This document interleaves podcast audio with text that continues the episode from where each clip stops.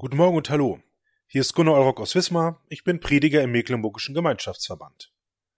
Heute haben wir den 24. Dezember. Es ist Heiligabend. Ich persönlich nutze diesen Tag gerne, um auch mal das auslaufende Jahr zurückzuschauen. Als 2022 begann, da hatte ich so meine Erwartungen und Hoffnungen, wie dieses Jahr werden soll. Nicht alles hat sich erfüllt. Stattdessen sind Dinge hinzugekommen, die wohl kaum jemand am Anfang des Jahres auf dem Zettel hatte. So tobt zum Beispiel in der Ukraine ein Krieg, der uns alle betrifft. Wir sehen das an den Menschen, die zu uns geflüchtet sind.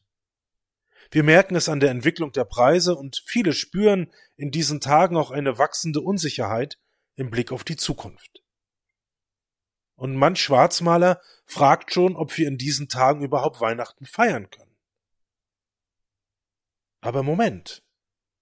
Weihnachten macht sich doch nicht an unseren Erwartungen oder Umständen fest, sondern an dem, dessen Geburt gefeiert wird. Sonst wäre Weihnachten ja nur etwas für die Sonnenjahre unseres Lebens. Doch schon die Geburt von Jesus zeigt uns, dass genau das nicht der Fall ist.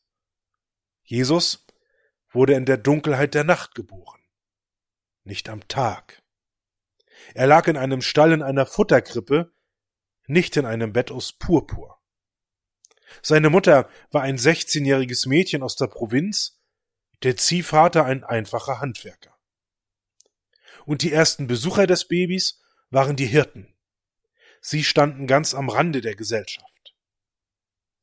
Man kann also sagen, nicht die Würdenträger, sondern die Bürdenträger des Landes haben die Geburt des Kindes erlebt. Und genau in diesem Kind kommt Gott in unsere Welt und zeigt uns an, er ist einer von uns. Er ist nicht nur für das Himmlische zuständig. Und er hat erfahren, was Kälte, Hunger, Enttäuschung und Gewalt bedeuten. Er weiß um die Dunkelheiten dieser Welt und unseres Lebens und er stellt sich dagegen. Später wird Jesus einmal sagen, ich bin als das Licht in die Welt gekommen, und wer mir vertraut, soll nicht länger in Dunkelheit leben.